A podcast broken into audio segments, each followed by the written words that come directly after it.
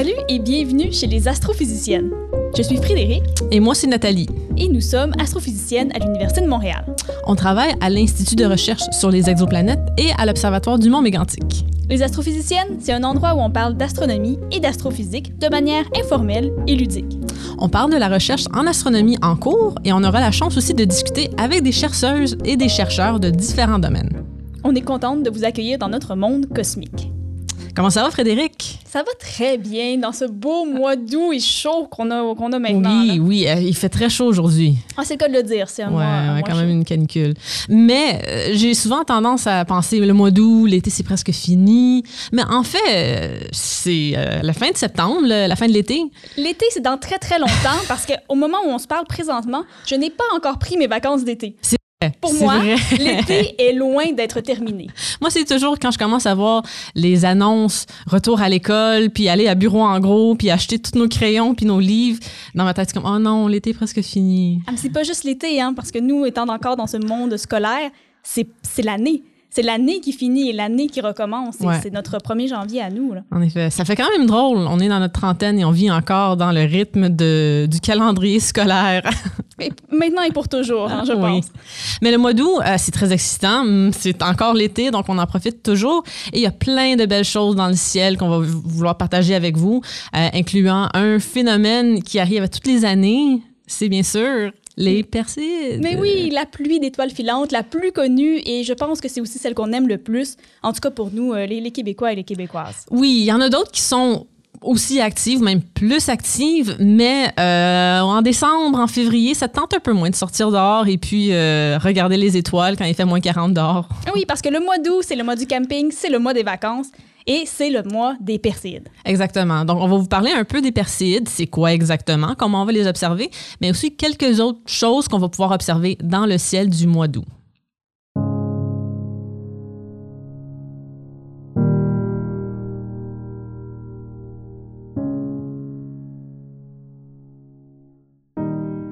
Donc, quoi voir dans le ciel du mois d'août? Il y a plein de choses à voir. Il y a toujours plein de choses à voir. euh, et puis, le ciel est un peu différent pendant les saisons différentes à cause qu'on regarde une partie différente de l'univers. Donc, c'est pour ça que le ciel, les constellations en hiver et en été sont différentes. Donc, on peut profiter de choses différentes. Mais une chose qui est souvent là, peu importe le temps de l'année, c'est des planètes. Et plusieurs personnes ne savent pas qu'il y a cinq planètes qu'on peut voir à l'œil nu, même dans une place comme Montréal, où il y a beaucoup de pollution lumineuse. Donc, on a plusieurs planètes visibles dans notre ciel en ce moment, n'est-ce pas, Frédéric? Tout à fait. Et c'est assez magique de pouvoir penser qu'on peut voir des planètes sans, sans instruments, là, sans télescope, c'est vraiment qu'avec nos yeux. Et la première à voir, qu'on peut déjà voir maintenant, c'est Vénus, qu'on peut voir assez basse à l'horizon quand même, au coucher du soleil. Oui, Vénus, on l'a longtemps appelée l'étoile du soir ou l'étoile du matin parce que c'est souvent la première étoile qu'on voit au coucher du soleil et la dernière étoile qu'on voit au lever du soleil parce qu'elle est si brillante. Et en ce moment, et depuis quelques mois déjà, lorsqu'on regarde un coucher du soleil vers l'ouest, on voit une première étoile qui apparaît et c'est la planète Vénus, qui est très intéressante pour les missions scientifiques euh, ces jours-ci. Oui, puis je vais juste préciser, hein, on voit la première étoile, mais c'est pas une étoile. Non. C'est une planète. hein. En effet. On l'appelle l'étoile du matin, l'étoile du soir, mais, mais c'est bien une planète, une des huit planètes de notre système solaire. Et c'est en effet maintenant une planète qui, euh, est de- qui de- redevient à la mode là, en, en exploration spatiale. Oui, bien sûr, Mars, on aime bien notre belle planète Mhm. rouge, mais Vénus recommence à être euh, intrigante pour la recherche. On se demande de quoi est fait son atmosphère, on se demande, on a plein de questions sur, euh, sur sa surface, sur euh, les volcans, sur le Mhm. mouvement des plaques tectoniques. Des questions auxquelles, pour lesquelles on n'a aucune réponse encore. Et peut-être même, est-ce qu'il y aurait de la vie sur la planète Vénus? Donc, euh, lorsque vous regardez Vénus, la prochaine fois que vous regardez le coucher du soleil, pensez que dans la prochaine décennie, la NASA et d'autres agences spatiales ont l'intention d'envoyer des sondes sur ce petit point brillant que vous voyez dans le ciel. Bon, c'est bien beau, euh, Vénus, mais moi, c'est pas ma planète préférée Non. dans le système solaire. As-tu une planète préférée dans le système solaire? Oui, mais ma raison est vraiment mauvaise et j'ai toujours un peu honte de dire que Neptune, c'est ma pla- planète préférée parce que ça commence avec N et mon nom, c'est Nathalie. Et depuis que je suis toute jeune, je me suis identifiée avec la planète Neptune. Ta raison est vraiment mieux pour ta planète préférée, toi. Euh, là, là. Ben, c'est- une bonne raison quand même. Je suis sûre qu'il y a beaucoup... C'est une bonne raison quand t'as 5 ans. Exactement. Je suis sûre qu'il y a beaucoup d'enfants de primaire qui ont des raisons semblables pour les, les huit planètes du système solaire. Moi, ma préférée, c'est Jupiter. Et là, vous remarquerez que Frédéric ne commence pas par la même Non. lettre que Jupiter. c'est tout à fait différent. Euh, Jupiter, c'est la plus grosse planète du système solaire. C'est une planète géante.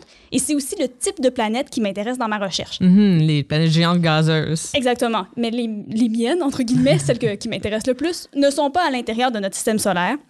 Et on ne peut pas les étudier euh, si facilement. Mhm. Mais Jupiter, ah, la belle Jupiter. C'est une belle planète. C'est un peu la reine de toutes les planètes, la plus grosse. Euh, et euh, elle a une petite amie dans le ciel qu'on est capable d'apercevoir à côté d'elle, Saturne, qui est bien reconnaissable avec ses anneaux. Aussi une très grande planète gazeuse, la deuxième plus grande. Et les deux, on peut les apercevoir en ce moment dans le ciel. Oui, tout à fait, très visible, très brillante dans le ciel. Euh, Jupiter et Saturne se, pro- se promènent comme un cortège de, de, de- planètes vraiment dans notre ciel. Et d'ailleurs, euh, Jupiter va être en opposition ce mois-ci, ce qui, veut- dire que Jupiter, la Terre et le Soleil, donc imaginez une ligne dans votre tête, vous avez le Soleil, la Terre et Jupiter, tous les trois, les trois corps seront parfaitement alignés. Et donc, le mois d'août, c'est le meilleur moment pour observer Jupiter parce qu'elle va être particulièrement brillante. Très brillante, oui, très, très, très brillante. Saturne un peu moins, mais si vous avez la chance d'avoir un petit télescope, Saturne, c'est vraiment magnifique parce qu'on est capable de voir ses anneaux. Jupiter aussi, c'est très beau. Pas d'anneaux, même si elle en a, mais elle- elle- c'est des anneaux beaucoup plus petits. Mais on peut voir les quatre satellites les plus importants de Jupiter, donc quatre lunes qui tournent autour de Jupiter, et on peut voir le changement dans la position jour après jour, nuit après nuit plutôt. Ça, en fait, pour moi, c'est la plus belle observation qu'on peut faire avec un petit télescope. Regarder Jupiter et voir ces quatre lunes galiléennes, c'est vraiment c'est un moment Galilée. Mhm. C'est prendre une- un télescope, le pointer vers un point qui nous apparaît être qu'un point? Et se rendre compte que derrière ça, on a non seulement une planète, mais quatre lunes qui tournent autour de notre planète. Mhm. Donc, pour planifier ces observations, euh, donc vers l'ouest, il y a Vénus, plus vers l'est, euh, plus tard dans la soirée, 10 heures environ, on commence à voir Jupiter et Saturne monter dans le ciel. Mais si jamais vous avez besoin d'un peu d'aide, il y a plein d'applications, souvent gratuites, que vous pouvez télécharger sur votre cellulaire, euh, Starwalk, Stellarium, qui peuvent vous guider dans vos observations et vous montrer exactement où sont les astres différents dans le ciel. Même ça vaut la peine un peu avant d'aller observer, de commencer par se repérer dans ces, dans ces, euh, dans ces applications-là. Parce qu'une fois qu'on est à l'extérieur, on va être pris là, par la beauté du ciel. Donc, ça- vaut la peine de se préparer un tout petit peu quand même. Oui, absolument. Mais je dois te dire, Fred, euh, la semaine passée, j'ai pris quelques marches en soirée, et cette semaine aussi, en fait, et les planètes ont tendance à être assez basses dans l'horizon, et j'ai remarqué que souvent, je ne voyais aucune étoile, aucun point brillant, aucune planète basse dans l'horizon. Donc, on a un petit phénomène en ce moment qui arrive un peu partout dans le monde, mais visible aussi de Montréal au Québec, qui nous empêche nos observations dans le ciel. C'est les feux de forêt un peu partout en Amérique du Nord et même il y a des feux de forêt maintenant en Sibérie qui crachent des cendres, de la fumée dans l'atmosphère qui affectent même notre visibilité à Montréal. Oui, on est quand même loin de ces feux de forêt-là, Mhm. mais même ici, on en voit l'impact. Même le jour, on peut voir le soleil qui va se teinter d'une couleur un petit peu différente au, au coucher ou au lever. Et particulièrement, je ne sais pas si tu as remarqué, Nathalie, mais la Lune. Oui, la, la La lune, lune. rouge. Oui, la Lune en juillet. En astronomie, parfois, on parle de lune, on les appelle la Lune bleue, la Lune des fraises, la Lune de sang. Mais c'est juste, ce sont seulement des noms. Ouais. La Lune a toujours la même apparence.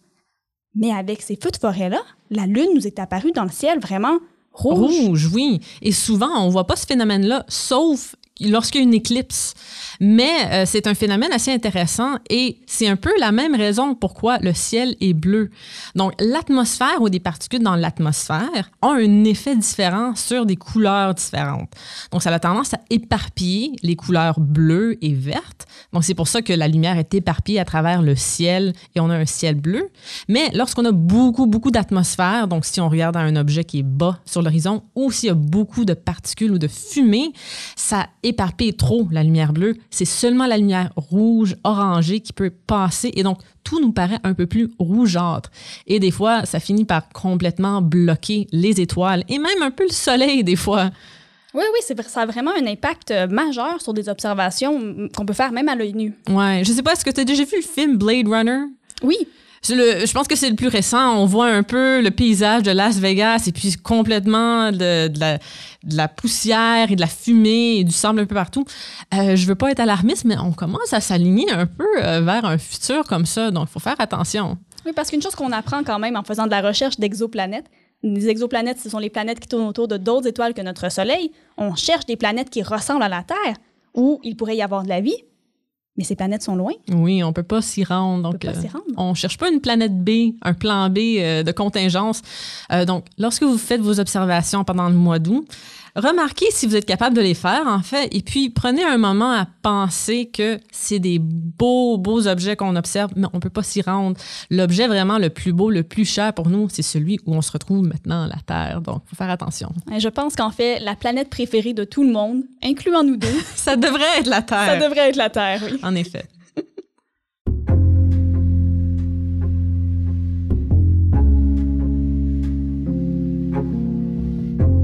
Donc, on va maintenant aborder le sujet principal euh, de notre épisode d'aujourd'hui. C'est euh, la pluie d'étoiles filantes, les Perséides, qui arrivent à toutes les années, au même moment, au mois d'août. Euh, ça arrive pendant plusieurs jours, plusieurs semaines même, mais le pic est typiquement autour du 11 août, le 12 août. Mais pourquoi est-ce qu'on a toutes ces étoiles filantes? Est-ce que c'est des étoiles? Souvent, c'est la question qu'on reçoit d'enfants. Euh, On va commencer par ça, parce que je pense que même des adultes Absolument. pourraient se poser la même question, et c'est une question tout à fait légitime. Oui, euh, les astronomes, on a, on a tendance à être un peu euh, mélangeants. On, on a un système de brillance d'étoiles qui est comme inversé. Des, des chiffres négatifs sont plus brillants que des chiffres positifs. Des fois, on appelle des choses des étoiles, c'est pas des étoiles. Ça peut être confondant un peu des fois notre histoire. hein. Mais on a tendance à utiliser des mots qui faisaient du sens il y a 200 C'est ans, il y a 500 ans, et on garde les mêmes concepts de la même façon, même si maintenant on comprend bien que, par exemple, des étoiles filantes, ce ne sont pas des étoiles. Non. On a plutôt ici une poussière, un débris petit, entre la taille d'un grain de sable à un petit poids, qui va entrer dans l'atmosphère de la Terre. Et quand il va entrer dans l'atmosphère de la Terre, il va chauffer, il va se mettre à briller, et c'est ce qu'on va apercevoir. C'est un phénomène qui se passe entre à peu près 120 km en haut de la Terre jusqu'à à peu près 50 km. Donc c'est haut, mais en termes de distance astronomique, c'est vraiment tout près. Très proche. C'est tout près, tout Ouais. près. Donc souvent, lorsque je fais des présentations avec des enfants, je demande à tout le monde de prendre leurs mains. Donc à la maison, vous pouvez prendre votre- vos mains ensemble, les frotter ensemble. Et qu'est-ce que vous sentez avec la friction? Vous sentez peut-être un peu de chaleur. Donc c'est ça qui arrive. Une main, c'est le grain de sable, l'autre main, c'est l'atmosphère terrestre. Et donc ça chauffe, ça brille et ça laisse des belles traînées de lumière dans notre ciel. Ça, et ça se produit pas en dehors de l'atmosphère, parce qu'en dehors de l'atmosphère de la Terre, c'est vide. Mhm. Donc, notre petite poussière, notre petit débris ne fait que continuer son chemin. Et c'est vraiment quand il entre en collision avec les molécules, les particules de notre atmosphère, que là, il va y avoir cette friction Exactement. qui va causer la, la lumière, la luminosité que l'on voit. Et ça, ce qu'on appelle étoile filante, on peut aussi appeler ça un météore. Le météore, c'est vraiment le phénomène lumineux que l'on aperçoit dans le ciel. Et vous pouvez déjà entendre, peut-être vous avez déjà entendu comète, astéroïde, météore, météorite, bolide. Il y a plein de termes différents. Encore une fois, ça peut être un peu mélangeant. Un météore, c'est vraiment une étoile filante. Si jamais le grain de sable ou la poussière, la roche peut survivre sa traversée dans l'atmosphère et un morceau atterrit sur la Terre, ça, c'est ce qu'on appelle une météorite. Donc, c'est une roche qui provient de l'espace, mais la plupart, la grande majorité des météores s'effritent et se brûlent complètement dans l'atmosphère et donc n'atterrissent pas sur la Terre. C'est exactement. Si on peut le prendre dans notre main, c'est un météore. C'est Une un météorite. ça. voilà. Et il y a une belle collection de météorites au planétarium de Montréal. Oui, tout à fait. Ça vaut la peine d'aller visiter pour aller voir. On peut pas prendre dans nos mains, mais on peut les voir quand Mhm. même. euh, ces météorites qui ont été ramassées au Québec et un peu partout dans le monde.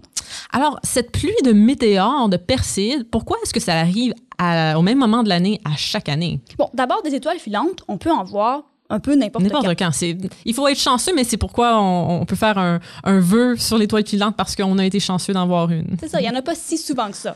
Sauf à certains moments de l'année qui sont associés au passage de certaines comètes ou astéroïdes. Donc, dans le cas qui nous occupe, c'est une comète dont le nom est 109P Swift-Tuttle qui passe près de la Terre à une, une période d'à peu près 130 ans. Donc, à tous les 130 ans, la dernière fois, c'était en 1992, Mhm. euh, cette comète est passée près de la Terre et cette comète a une orbite très elliptique, donc vraiment très étirée. Donc, elle passe près de la Terre et elle s'en va à peu près jusqu'à l'orbite de Pluton. Et quand elle passe, elle s'approche du Soleil, elle va commencer à perdre une, une petite quantité de poussière, Elle de laisse gaz. une traînée de poussière derrière elle. Exactement, par la radiation du Soleil.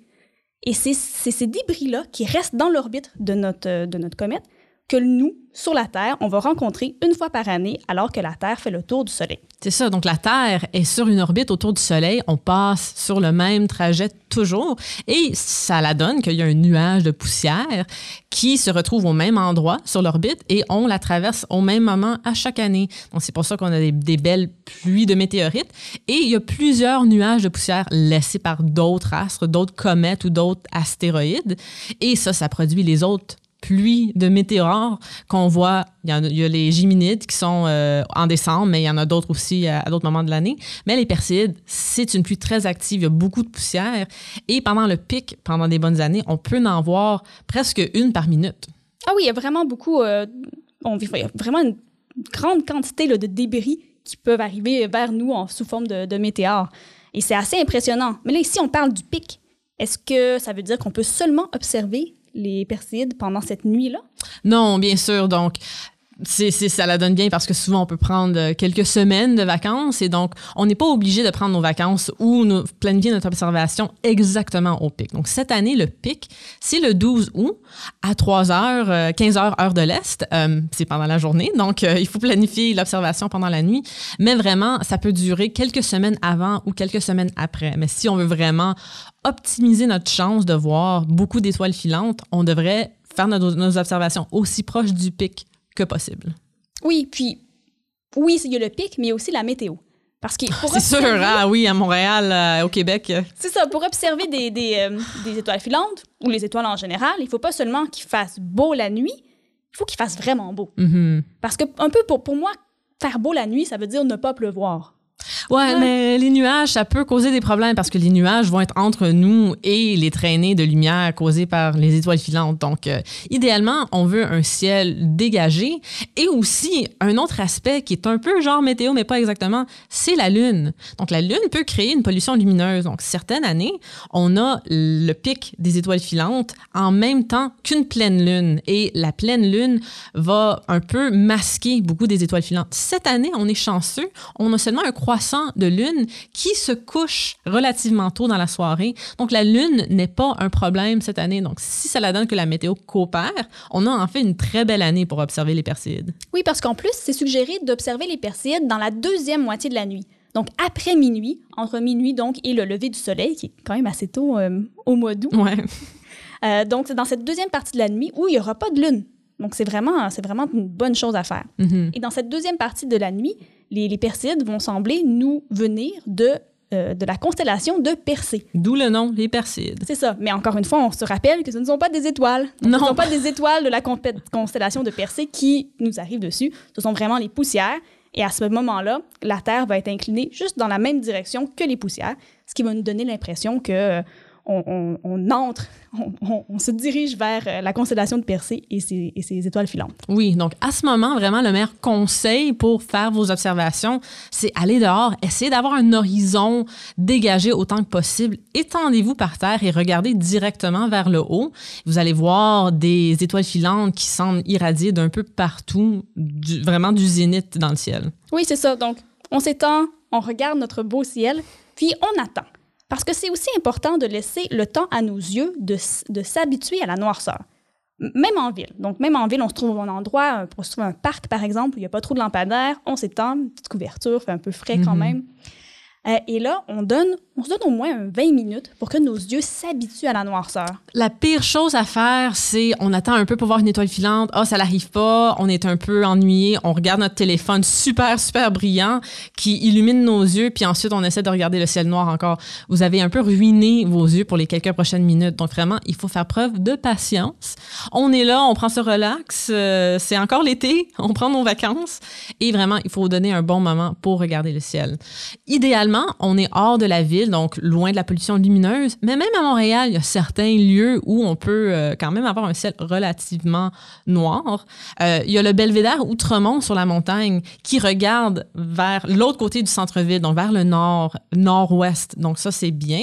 Et si on peut se déplacer un peu à l'extérieur de la ville, l'île Bizarre, l'île Perrault, ça, c'est quelques lieux qui sont assez bien. Et si on peut aller dans une réserve faunique ou quelque chose de vraiment noir, ça, c'est encore plus idéal. Ah oui, c'est sûr. Moi, à Montréal, j'aime bien le parc Maisonneuve, qui est assez sombre.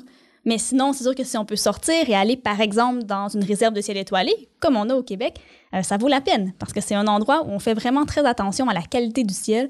Et pour, de, mon, de mon côté, c'est un endroit où j'ai vu la plus belle voie lactée là, dans la réserve Mhm, de ciel mhm. étoilé. Et juste avant de boucler notre petit segment sur les Persides, mon, petit morceau d'information que j'aime toujours rajouter quand on parle de Persides, c'est à propos de la comète Swift-Tuttle. Euh, et on a souvent appelé cet objet-là, depuis qu'on l'a redécouvert en 1992, l'objet le plus dangereux dans le système solaire en entier, parce que c'est le plus gros objet, le plus gros astéroïde qui fait des passes régulières proches de la Terre. Et un impact de cette comète aurait un effet dévastateur. Ça causerait une explosion 27 fois plus importante, plus violente que l'explosion a tué la plupart des dinosaures il y a 66 millions d'années. Donc, il faut être gentil. On n'est pas méchant avec Swift Tuttle. On respecte ses persides. On les observe gentiment avec beaucoup d'amour. Euh, c'est un objet qui peut être quand même dangereux, mais on connaît bien son orbite. Donc, il n'y a pas de vrai danger dans le futur proche, moyen et même à long terme qu'elle va nous frapper. Oui, maintenant, on la connaît bien parce qu'en 92, quand la comète n'est pas arrivée au moment où on s'attendait à la voir, euh, il y a eu une certaine inquiétude là, dans la communauté. Parce que pour son prochain passage, donc dans une centrantaine d'années, euh, ça commençait à, on commençait à penser que la comète allait passer euh, Proche. proche. Un peu trop proche. Et on parle d'une comète de 26 km. Oui. de- de- D'une taille de 26 km. C'est plus gros que cette comète là, qui, aurait, qui aurait affecté nos, nos 10 dinosaures. oui, en effet. Mais maintenant, le- comme, comme tu le dis bien, l'orbite a été bien analysée. En Mhm. fait, il y, a, il y a des astronomes qui se sont penchés sur des données qui ont été prises, euh, des mesures qui ont été prises par les astronomes chinois vers euh, un, peu avant, un peu avant la naissance de Jésus-Christ. Et euh, grâce à ça, maintenant, on sait qu'on ne court aucun risque. Absolument. Donc, j'espère que vous allez bien observer les persides, profiter du restant de l'été et vous pouvez le faire en toute quiétude. On n'est pas en danger. Euh, en fait, cette comète nous donne un beau cadeau, une belle pluie d'étoiles filantes à chaque année. Oui, quand même, merci. euh, merci, euh, Merci, Swift Swift